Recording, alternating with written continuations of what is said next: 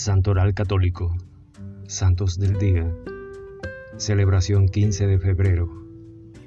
El Santo del Día es una reseña diaria de los santos guardados en la memoria de la Iglesia, historias de maestros de vida cristiana de todas las épocas que como faros luminosos orientan nuestro camino.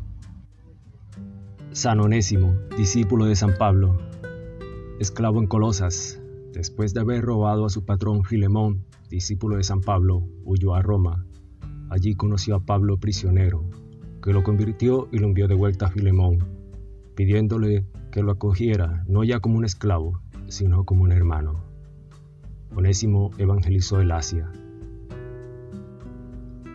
Santos Faustino y Jovita, mártires, caballeros descendientes de una familia pagana de Brescia, se convirtieron al cristianismo gracias al obispo Apolonio, que nombró presbítero a Faustino y diácono a Jovita. Recapitados durante la persecución de Adriano entre el 120 y el 134, se les representa con la espada y la palma del martirio.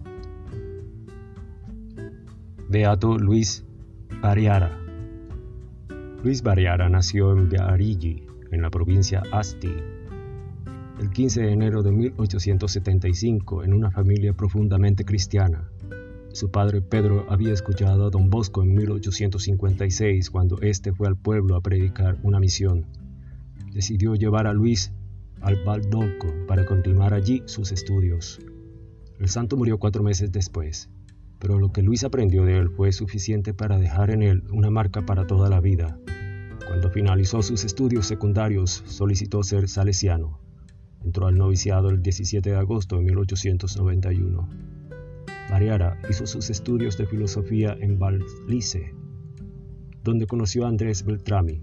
Se quedó impresionado por la alegría con que Beltrami enfrentó los sufrimientos de su enfermedad.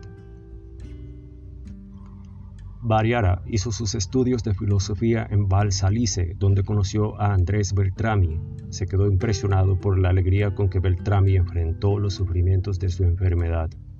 En 1894 el padre Unia, el famoso misionero de los leprosos en Agua de Dios, fue a Valsalice a elegir un clérigo que pudiera encargarse de los jóvenes leprosos. Fijando su vista en Bariara, entre los otros 188 que tenían la misma intención, él dijo, este es mío. Luis llegó a Agua de Dios el 6 de agosto de 1894. La misión contaba con 2.000 personas, de las cuales 800 eran leprosos. No bien llegó, se convirtió en la vida y alma de los que allí vivían, especialmente los niños.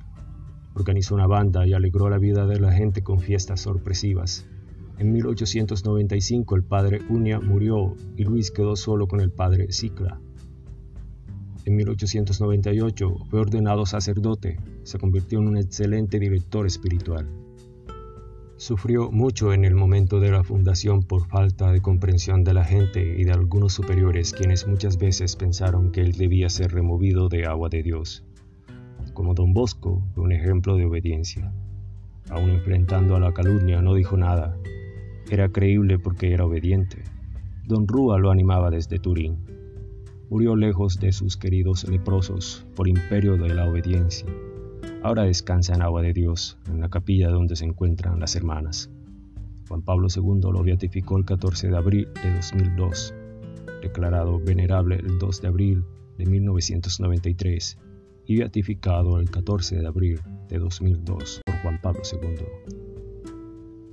Gracias, gloria a Dios.